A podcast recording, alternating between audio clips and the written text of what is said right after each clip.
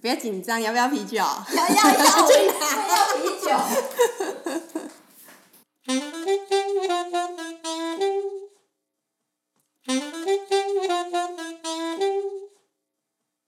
欢迎收听治疗师的便利贴，我是物理治疗师 d a m i 我是物理治疗师小谷，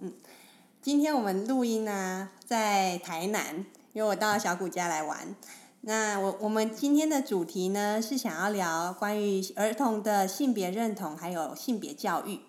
为什么我会想要聊这个主题？是因为我在听马里欧的《夏日迷你记》的时候，其中有一集是叶永志事件二十周年的主题。那他当中就谈到啊，当学校老师想要和孩子谈多元性别的时候，其实是受到很多限制，而且会觉得绑手绑脚的。因为啊，就是在谈这件事的时候，每个家长他的想法会不太一样，那就会受到部分家长的反弹。所以学校在这方面的教育其实是觉得蛮困难的。那我就突然意识到，如果我们希望孩子是能够有同理心的，能够适应多元社会的，或者是能够爱自己身体的，不会因为自己跟别人不一样就感觉到挫折啊，或者是被社会排挤。那如果我们想要补足这一块的教育，可能就要在家庭教育中提供孩子足够的关于性别多元这方面的资讯。所以我就很希很想要在节目中可以来聊一聊这一块。那我自己觉得，如果我在家里跟孩子聊这一块，我觉得是 OK 的。但是如果要到节目上来讲的话，我可能会有一点点不够有自信，所以我就马上想到了小谷，然后我就马上赖他说可不可以跟我一起来做这一集，因为我们刚好端午连假的时候想要聚在一起这样子。对那你也没有 没有一你也没有考虑太多就决定对，因可以为对小吧谷是女同志，这样在节目介绍自己好吗？可以出吧？轨我我对我没有想说要你出柜或不要，但是如果你觉得 OK 就 OK 啊。我 OK 啊，对，啊，我一直都是这么大方，只是不知道大家喜不喜欢。没有，我以前跟你共事的时候，我我没有觉得你有很大方哎、真的吗？就我有这么是低调吗？我只是，蛮低调的，我只是，只是没有说啦。如果如果有人家问我，一定主动说，因为我觉得我是同志，我很骄傲。嗯，那你骄傲屁， 你很骄傲是不是？可是我我我那时候我觉得我是好像不知道侧面得知，然后我后来才知道的。哦对我没有觉得你很高调啊，我没有觉得你很骄傲啦。 哦，那我我应该是现在比较敢走出来，嗯，也许是因为公投关系，你说公投之后改变比较大是不是？因为我们同事大概是十年前的事，对不对？哦，对，那十年前你没有那么高调，十年前我识别证还没有贴彩虹旗，没有对吧？没有，我在这个这家医院两年，嗯我才识别证上面有一块彩虹旗，嗯，有任何人问过你吗？ 呃，是没有，但是有一样的同类的人看到我会微笑，哦，就这样这这么送给我一个微笑，这么这么害羞，对，是这么就在害羞心，里想是不是？对。就这么害羞。但是你说你公投之后，你觉得怎么 样？公投之后，我才知道有七百多万人对我们是非常不友善的，啊我只好又躲起 来了。负面哦， 而虽然说我们要想那三不百会多啊，万票对啊，赞成的人，对啊，三百多万也很多哎、也但是是啦七百七百多万真的是，太恐怖了，是他的 double 哎、对啊，没关系啊，那个萌萌我们就不要理他们了。啊是， 对，其实我们查了一下关于儿童发展，就是儿童关于性别的发展，其实孩子在蛮早就开始有性别的概念了。对，大概六个月大的婴儿，这是统计出来的哦。其实我不太知道他们怎么知道孩子能够辨认男女。研究结果显示呢，大概六个月大的婴儿就能够透过脸部跟声音来辨别对方是男生或是女生。那三岁前的孩子，他就可以说我是男生，或者是我是女生。三到六岁的孩子，他就是一个发展性别认同的时期了。性别认同指的就是我们先来简单讲一下名词解释好了。性别呢有分生理性别跟心理性别。生理性别就是我出生的时候，我的身体器官构造是男生或是女生。像我们两个，我们生理性别就是女生。那心理性别就是我在心里认为我自己是男生或是女生。性别认同这件事，就是我在心里，我心里认为的跟我的生理上是不是一致的？如果一致的话，就是顺性别。所以当孩子才三到六岁，其实很小哦，大概学龄前哦，他就已经在发展我自己是男生还是女生，我认为我是男生还是女生了。所以对于幼儿来说，我们其实是可以去跟他聊这一块了，因为这个时期就是他已经在发展这件事情，然后他心里也会有这样子的想法的时间了。所以在幼龄阶段跟孩子聊这件事，其实并不算太早。如果当孩子有一些疑惑的时候，在这个时候跟他聊，其实是还蛮适合的。例如男孩子，他不一定会喜欢玩球、玩对汽车，对也许他会选择芭比娃娃。对，那但是很多可能家长或长辈就会跟他说：“你咋不你咋？哎，我不要讲啊。” 啊，这要交给台南人啦。好嘞哦，查甫囡仔那也生查甫囡仔的东西。你这样刚子台南人，哎、没关系啊，我们就交错。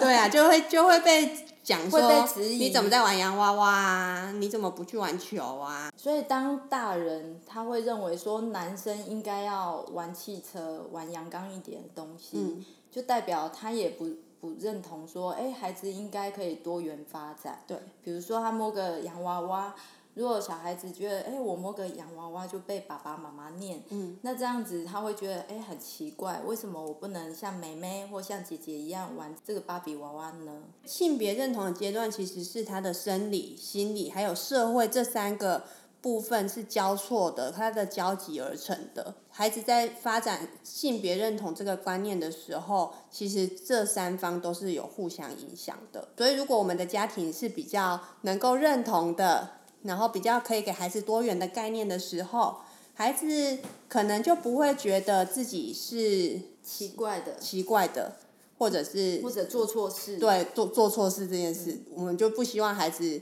当当他发现自己的生理性别跟心理性别是不一样的时候，他不应该是有罪恶感的，对不对？对。你曾经有过这个阶段吗？啊、我个人不是跨性别，所以我我我是还好，只是我自己觉得在毕业后，大家都会交男朋友，嗯但我一直对对那些男生还没有兴趣，当时对女生也没有兴趣，只是觉得自己怎么那么奇怪。那时候候已经很大了、欸，蛮大啦，我记得在读大学时期，嗯，大家都会抽钥联匙谊哦，对嗯联谊，但我就不曾参加过。嗯，就是没兴趣，对，就没兴趣，可能自己交朋友也觉得无感，嗯，然后对男生也不喜欢，对女生也不喜欢。当时我妈就告诉我说：“没关系啊，只要是查某囡仔拢嫁得出去。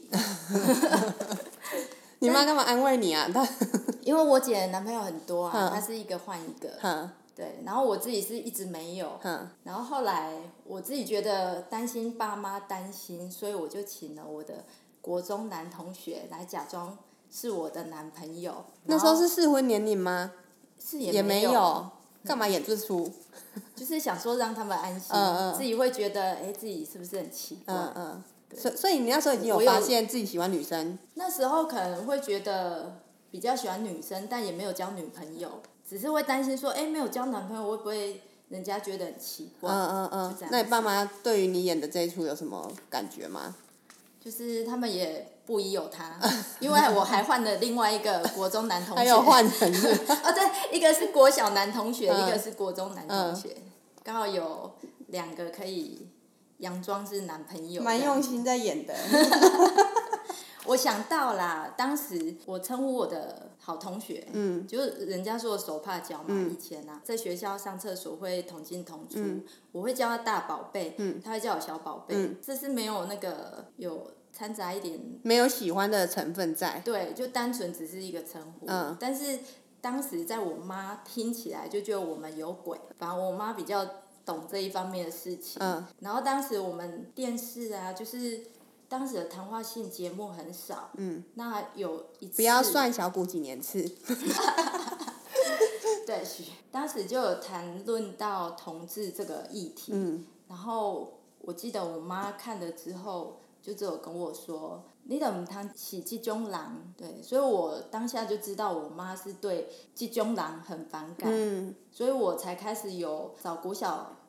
男同学或国中男同学这个动嗯作出来的想。法。那你有受伤吗？呃，当下就觉得有点，妈妈是非常反对的，那当然就没有办法去做自己对真正的样子，嗯只能假装。嗯，对，虽然我的外形不是那么的中性，对对，还可以隐藏，但也会担心说我自己的未来怎么办，这样子嗯，就是会有一些有疑惑。哦，有疑惑，然后有担心。对，嗯我们现在身为现代的父母，就会想说，我们爱孩子，我们不想要让他们担心，或是我们不想要让他们有那种独自找不到人讲的困扰。对很孤独的那种感觉，现在网络比较发达啦，不像以前，没有资讯是不是？对，找不到资讯。嗯，或是找不到同伴。对，对，现在就比较容易可以找得到人讨论这件事。嗯，那我们这一集就不用做了。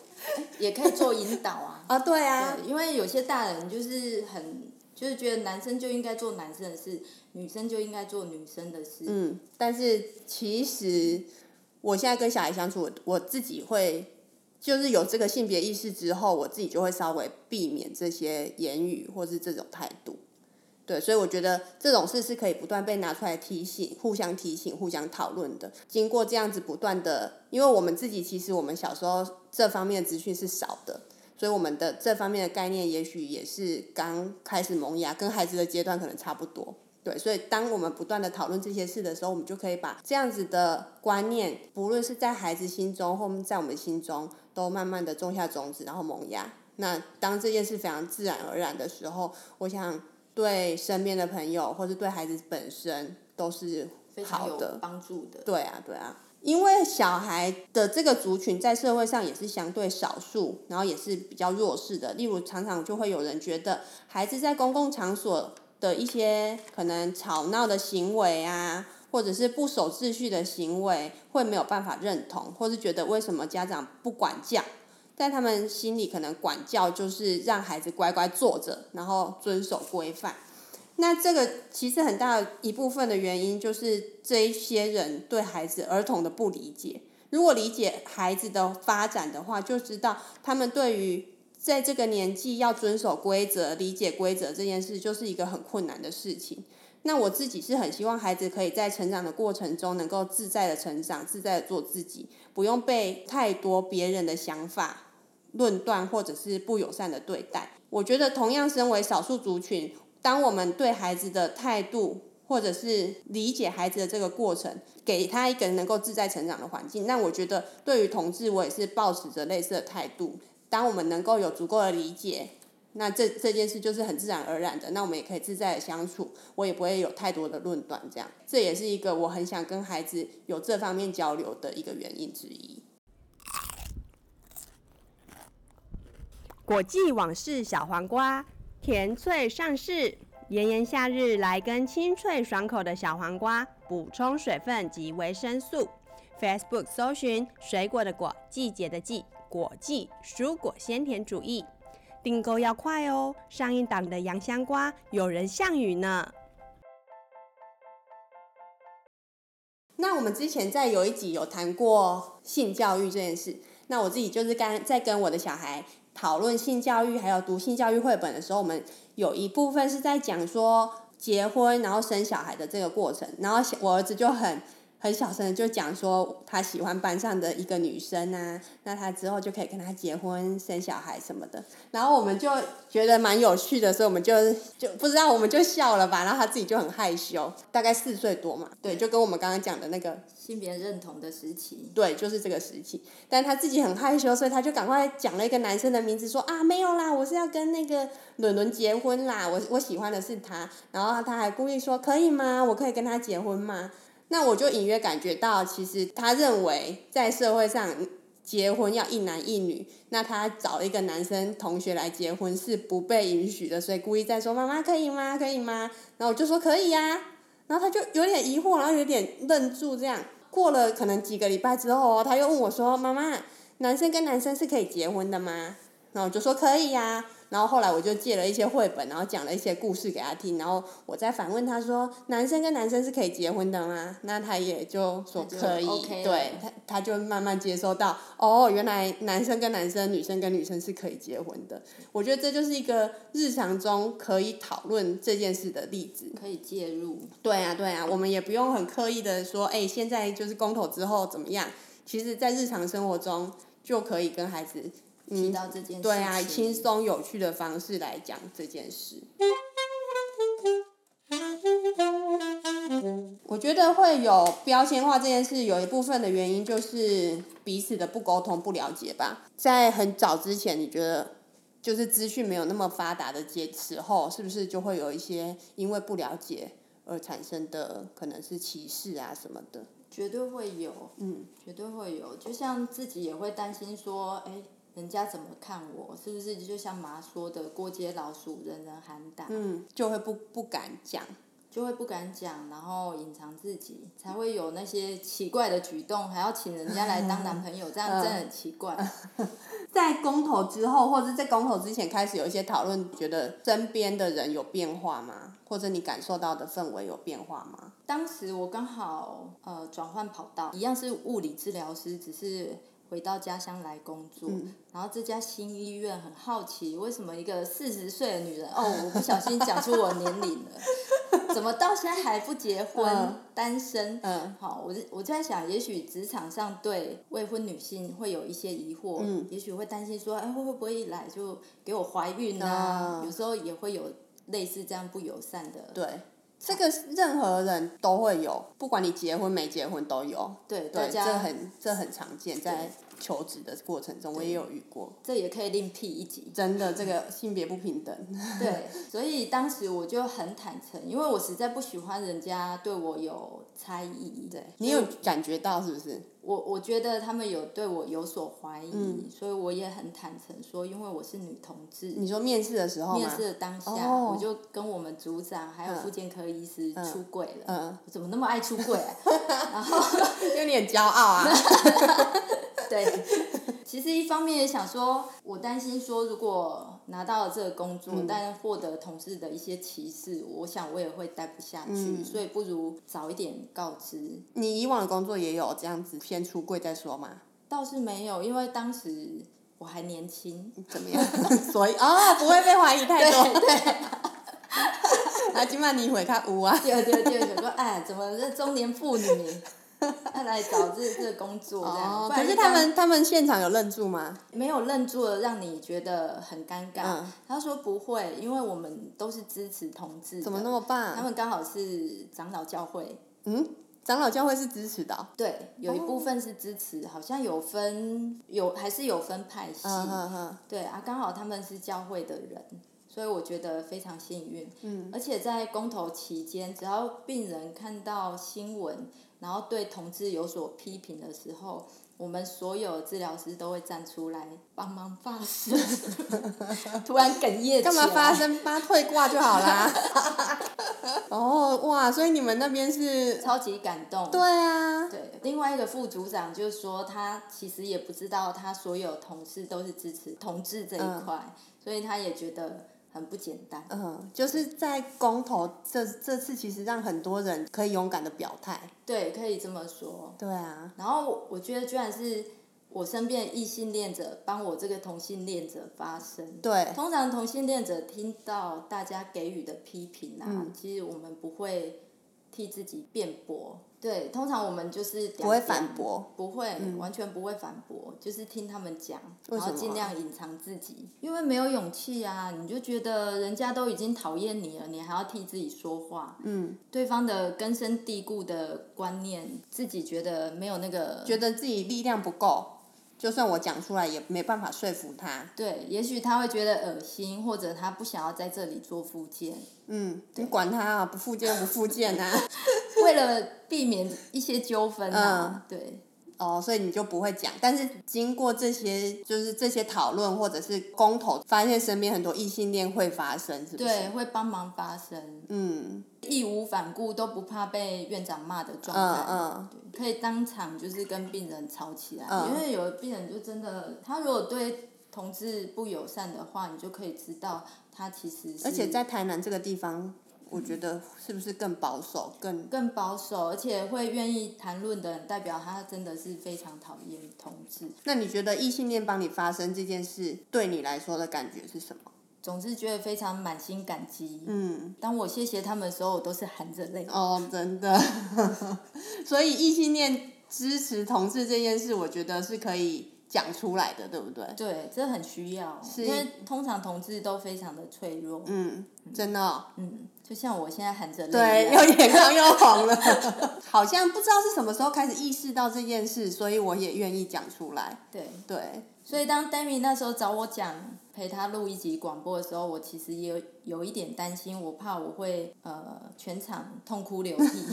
我问你的时候，其实我觉得我会被打枪，哦，我不知道你这么骄 傲。当我妈知道我跟同事讲说出柜的事情啊，嗯我妈说：“你现在那敢公安呢？” 我说：“那我要紧，嗯我们同事都很喜欢我。嗯，对，妈妈她才是什么时候放心开始？接受的？妈妈是嗯，在她捡到一张纸条，嗯就是我跟一个女生告白说：“哦，原来我就是同性恋。嗯，”当时我已经二十，你说上面上面写说我是同性恋了、对，哦，哦，因为念书的时期，当时对圈内人一点概念都没有，所以我觉得我不是。嗯，然后但是后来这个大宝贝认为有被这些舆论有压力，有压力，所以他跟我说他有压力，从此就没理我了。然后毕业后开始学会上网，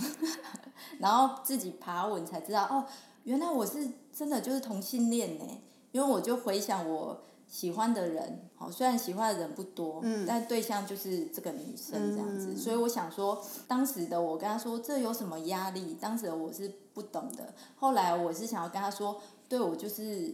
这样子的人，结果不幸那张纸条被妈妈捡去。你那张只要没送出去就被你妈捡走。对我本来要送去那个普里，有没有？想办法搭火车啊， 送到人家的嗯，呃手上，手上。我也不知道为什么被妈捡走，然后我妈看了非常生气。嗯，对，这这就是家庭战争的开始。她当天就是哭啊，觉得丢脸啊，过街老鼠人人喊打、啊，下西下潜啊，嗯结果难听的话都讲出来了。然后他拨了一通电话给我姐姐，姐姐是精神科老师，嗯在电话里非常的中立。她跟我妈讲说，呃，这个没有什么问题呀、对啊，你应该要支持啊。因为电话里我就听到妈妈在在跟姐姐讨论的过程，似乎有一点软化。嗯虽然妈妈一直说啊，这都不正常啊，这那也刚刚公正常，然后妈妈还是没有办法被释怀，当下当然没有办法。大概我们冷战了三年，很久哎、很久，因为我跟她说，如果如果我可以改变，嗯，那我试试看看。但是这三年我就没有办法改变啊， 我还是没有对象啊，我没有喜欢男生，也没有喜欢女生。然后曾经我骑机车上班的途中，有个男生我觉得蛮帅的，我就跟着他骑了一阵子的机车。你在努力，对，但是骑到有一天，我觉得哎、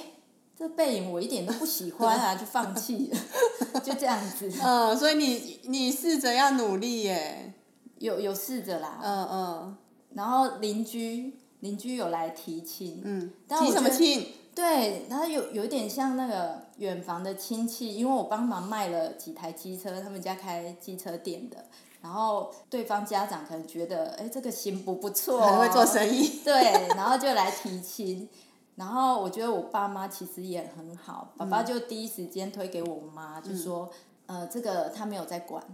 然后妈妈回复的时候，我当下有点担心她把我嫁掉，就妈妈说没啦，我早嫁没被给啦。这这已经是一两年后的事情，虽然还在冷 战，还在冷战。对。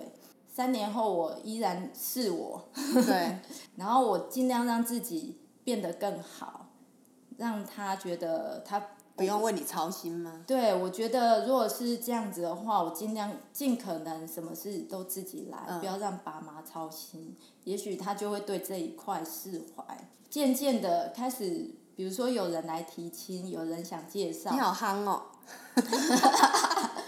哎，单身贵族呢？ 真的，嗯对，台南嘛，乡下地区嘛，乡下都这样直接来提亲的哦、对哦，都都直接来询问这样子。哦对我，我觉得我妈后来改变就是从呃，至少第一关她先帮我挡掉，嗯后来她可以很坦然跟大家说，哦，阮查囝都不爱给啊，嘿啊，永远就是我的查囝这样子，嗯就不再像她之前说的那样子。嗯，他也不会觉得很怕丢脸，他也不会怕别人讲什么了。对，但但但他也是希望低调啦。就像公投的时时候，我 FB 的头贴，我贴上彩虹，嗯然后我妈还是拿着她的手机来指责我说：“没啊，你喜欢那边用这个然后我我后来当下就把我妈删除好友。 哦，对，因为我我觉得是她接受我，但是她还是会担心她的朋友知道。哦，就是他，你们两个现在的相处是很 OK 是很的， OK，但是她希望我是低低调调的，所以在我们同志圈里面有有形容父母亲，当我们跟父母亲出柜，就是父母亲入柜的时候，对嗯，好贴切哦，嗯，要帮忙爸妈出柜吗？如果是你已经大概知道连头贴上面都不能有那一道彩虹的时候，你就知道自己的身份还是不要让太多人。就是所以这个曝彩光虹 旗才会被挂在三楼。对，还这被挂那在阳没关台，系这是我家 我对 啊，我刚刚想上去想说为什么要挂在这， 我想为什么要挂在顶楼， 我马上拿出来客厅挂。对。以前也许会比较多的战争，也许在现其在，实现在还是诶、因为我身边好友他去年十月才出柜，嗯也是引起就跟我家当时的状况非常像，嗯爸爸妈妈大哭大闹，嗯他们那一条巷子的已婚妇女。哦，离婚有的是没有结婚，然后带小孩回家的，哦，有的是吸毒的，但前提是他们都是异性恋。然后我朋友的父母亲却认为他们都不是坏蛋，同性恋才是罪该万死，让人家非常的难过。所以这真的这这不是以前父母亲的反应，现在就在去年发生的。嗯然后我朋友他当然也没有办办法回家，但是很幸运都是同才啊，自你己说的手足哦，非常相挺，嗯嗯嗯，对。所以就是要透过沟通嘛，就是我们我们这个年纪，我们这个年代可能资讯比较发达，发达比较，对，或者刚好有受训，因为很幸运，他哥哥是在法院书记官，嗯有第一时时间跳出来抱了他的妹妹。爸妈不支持你没有关系，嗯嗯但哥哥有上过课，嗯，因为当时公投的时候，就是这些公务人员都需要上那个，呃就像我性们两性感控的课，对都要规有规定的学分，对，所以他们能够理解有这样子的人，嗯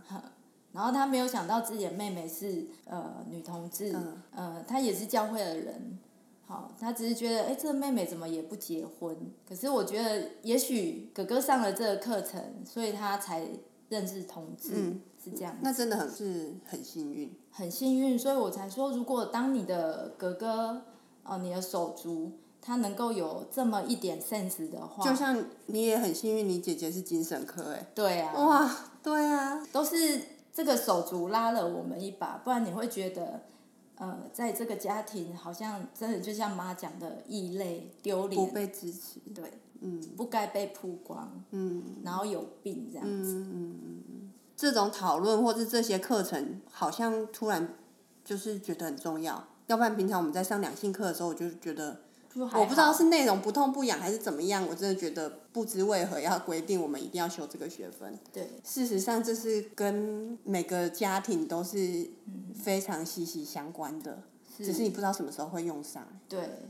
嗯所以当孩子有那么一点不同，像这样子的一个概念，让他们觉得说自己就没有什么不同啊，我就是很好的一个人啊，是被支持的，对对，爸妈是爱我的，对不管我怎么样，他们是认同我的。对，而不是说哦，你还要很努力去买个房子，有个正当的职业，很乖很孝顺，然后去用这个努力来弥补妈妈认为的。哦，这就是你的努力啊。对哦，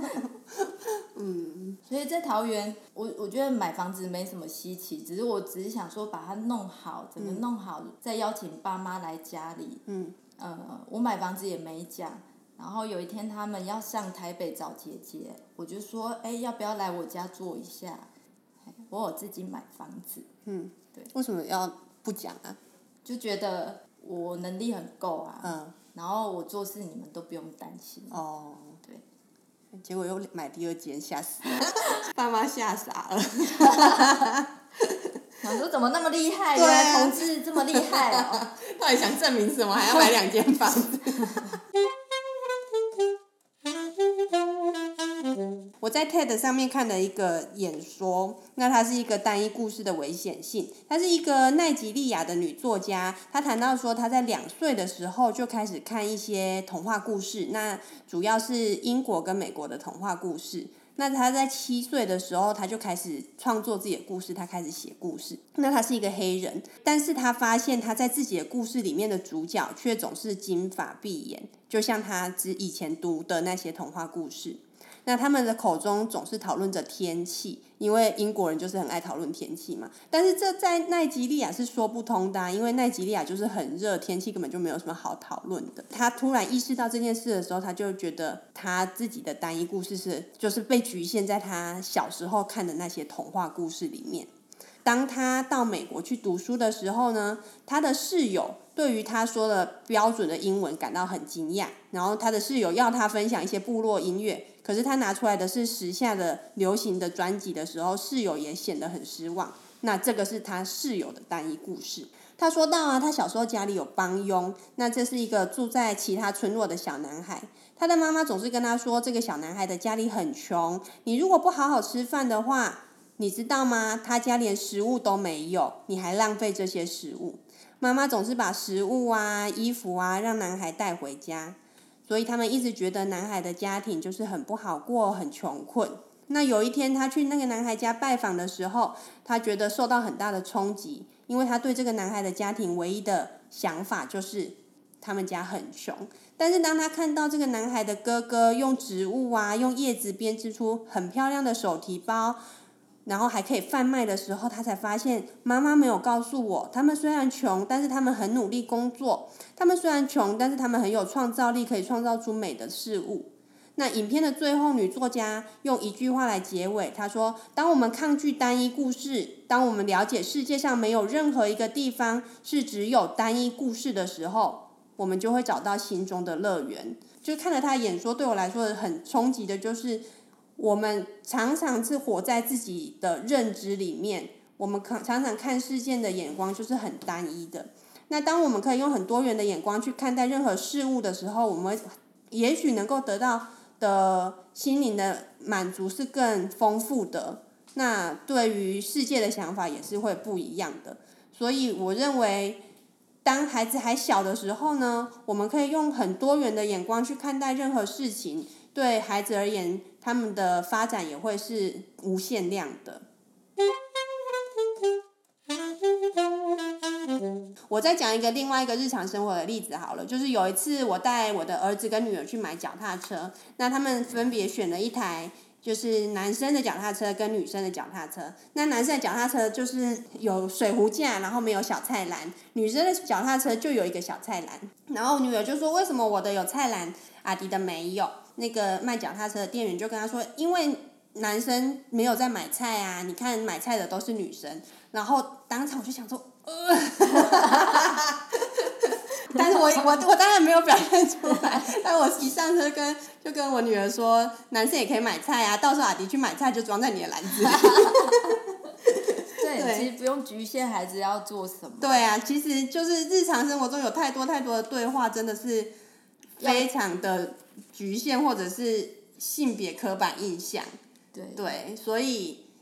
我觉得我自己现在就会变得比较敏感一点。可是其实这也没有不好啦，我觉得就是一直提醒自己去思考这件事。然后还有我刚才问你的，就是关于称呼的事情，就是我的同事吧，他就问我说，那如果我遇到比如说一对女同志，我要怎么称呼他们？他们是 couple 的话，或者是哦比较男性装扮的女生对叔吗？我要叫我的女儿叫她叔叔吗？我我懂意思对。其实我觉得不太需要哎、因嗯为我觉得女生就是女生，这就讨论到那个五大族群，好 LGBTQ，对，然后 讲一下可以吗？呃，可以啊， 就是因为如果像像有些人的自己的性别认同，他也许他是跨性嗯别，看起来就很中性的一个女生，然后他自己是跨性别者，那当然人他应该会希望被称呼是男性，比如说叔叔、哥哥，这这就是要讨论到他自我的认同。那如果像我是女同志，那我的另外一半比较中性，但是她还是女生，她对自我认同仍然是女生，所以我觉得，比如我的侄女这样子要称呼我另外一半的时候，就可以称呼她阿姨，嗯就像称呼我一样阿姨就好。对，或者我们有领养小孩，我你们们哦哪有？你们我说如果有 的话，就像目前我的双宝，我的猫咪，对好，我我也是自称自称妈咪，对然后另外一位就是帅妈咪，哦，对这就样是都是妈咪，我都是阿姨，对就没有没有关系。对，但是我的朋友也有，就是他是养毛小孩，是狗狗，哦，然后就自己称呼自己是爸爸，嗯，所以妈非这妈这还所以是要看看个人人，对，对所以就是可以说，哎，那我要叫我小孩怎么叫你，就问一下，对，会我觉得会比较好。嗯就像我称呼我的另外一半，我我跟人家介绍说这是我女朋友，但是也有圈内女同志呃介绍另外一半是说我的男朋友，嗯，虽然我自己听起来怪怪，啊我就会觉得她不就是个女的吗？干嘛要男朋友？那去交个男的就 好啦。然后我们自己你也会有你这样根子本就不是性别光谱 啊，你根本就二元啊，在讲什所以么，所以我相信一般人的想法会更更强烈的感受？对嗯对，因为我自己也会这样想啊嗯嗯嗯所以我觉得就是尊重对方，他是对自己的生理、心理认同的话，嗯那我们就以他的正常性别来称呼就好了。嗯对，对，所以就是开口问一下会冒犯吗？倒是不会、对啊，其实问一下就好了。对，嗯我觉得还好，嗯。同志都很友善的好不好？不是友善吗的可是异性恋， 七百多 万票，超超不友记仇。善。 好，然后然后我今天也准备了一些绘本，不管是性别平等还是性别多元的绘本，其实为了做这一集去找，发现哇，其实还蛮多的诶。先讲性别平等好了，有一本比较旧的绘本，其实它在我们成长的时候，我小时候其实就有这一本了，只是那时候可能没有太多的感触，说这一本的他想带的主题是什么。这一本叫做《朱家故事》，朱家故事，他在描述朱家这个家庭里面呢，他的爸爸还有两个儿子，每天呢就是坐在沙发上说：“哎、老婆，饭煮好了没？妈妈妈妈，我要吃饭了。对，就是都等着妈妈去做。那妈妈呢，除了要做这些家务以外，然后还要上班。有一天他们回家发现妈妈离家出走了，然后留了一张纸条说：“你们是猪。” 然后爸爸呢就带了两个孩子做了很不好吃的饭菜啊，然后把家里弄得很脏啊，然后发现哇家里一点食物都没有了，然后他们在这个过程中，慢慢的他们的外表真的就变成一只猪了。对，洗碗槽都是碗。对，然后家里越来越乱，然后直到妈妈回来，他们发现家务分工的重要。那这一本就是提到家庭中男生跟女生的角色应该是要平等的，家事不是只有女女生可以做，做，那就像买菜不一定是女生做的事啊。对，就是这个概念。所以这一本传达的就是家务分工应该是平等的。还有一些性别角色的突破，还有消除性别歧视的，例如有一本是《爱花的牛》。这本书呢，它讲的是一只牛，这只牛被选成去当斗牛，但是这这只牛它从小到大，它最喜欢的事就是吹着微风，闻着很香的花，坐在草地上，然后欣赏这这美景。那当他到斗牛场上去，他虽然外表很凶猛、很魁梧，但是他还是喜欢闻那些很香的花。做很柔性的事情。对，制造这种冲突感，让孩子去意识到说，不是牛都喜欢去斗牛，不是女生才喜欢去欣赏美景、闻那些很香的花。这也可以破除一些刻板印象。对对，那关于多元婚姻，我发现哇，原来也很多哎、 例如有一本书叫做《国王与国王》，它的过程有一点点像童话故事，就是王子一直不结婚，所以呢，皇后就帮他办了一个甄选大会，所以就有很多公主来跟王子相亲。那王子看的都不喜欢，不喜欢。有一天，王子突然看到了一个公主，他说：“哇，就是她，我喜欢她。”哦，结果他喜欢的是陪公主来的旁边那位另外一个国家的王子，然后他们就决定要结婚了。这个呢，这个故事呢，它也有一些童话故事里面的结局，例如王子跟王子从此就过着幸福快乐的日子， 所以它有一些孩子熟悉的架构，但是主角变成了王子跟王子。那它还有一本续集哦， 续集就是《国王与国王与他们的与他们家》，对他们去蜜月旅行，然后他们遇到了一个小孩跟着他们回家，然后他们领养了那个孩子。他也有一些就是比较符合现实状况，就是他们要领养那个孩子的时候，两个国王坐在那边签了超多的文件，就是被那些行政程序也是搞得一个头两个大，所以这也是一个蛮有趣的内容。然后还有一本我之前有在 IG 推荐过，就是《蚯蚓爱蚯蚓》。我觉得它这个主题选的也很好，因为蚯蚓本身就是没有性别的。那两个蚯蚓要结婚，他们要结婚的时候呢，就有很多其他的昆虫跳出来说：“哎，你们谁是新郎，谁是新娘？你们都没有决定好啊，这样怎么结婚？结婚不是这样结的，结婚要有要有乐团呐、结婚要有戒指啊，结婚要有什么什么什么，就是很多外加的对于结婚这件事的概念，但是其实那不一定是必须的。这个故事的结尾，他就说，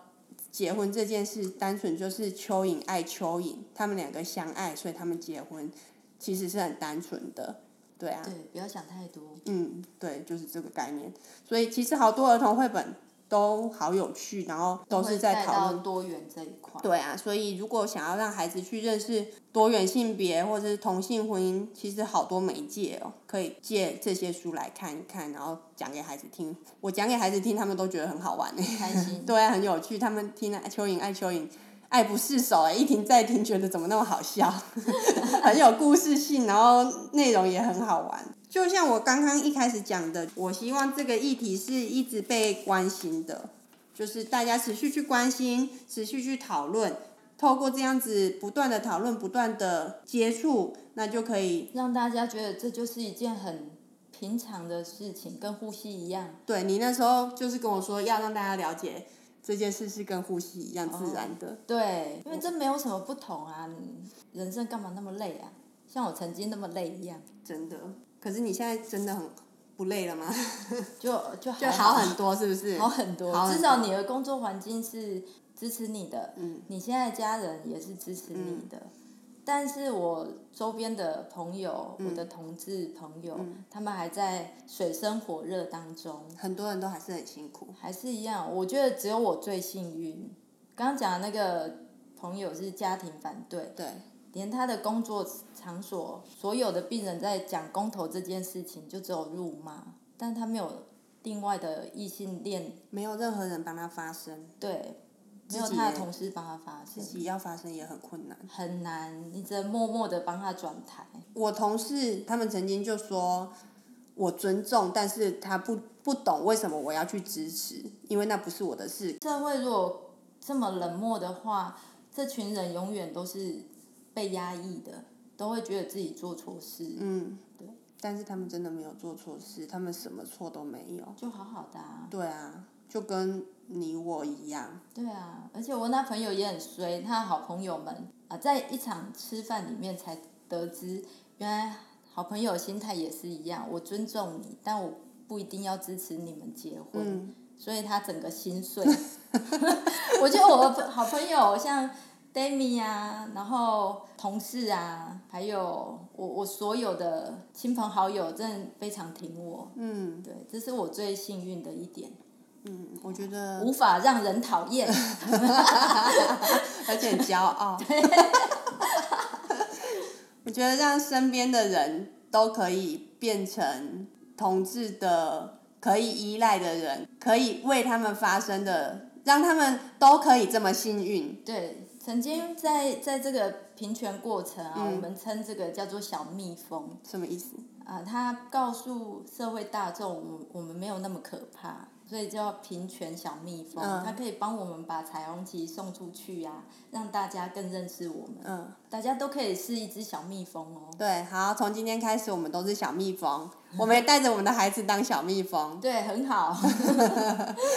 啦，那我们这一集就到这边，谢谢小谷愿意跟我们谈这件事。谢谢 Demi 找我来，嗯，让我又出轨。小谷爱你哦。我也爱你。，好，谢谢，拜拜。拜拜。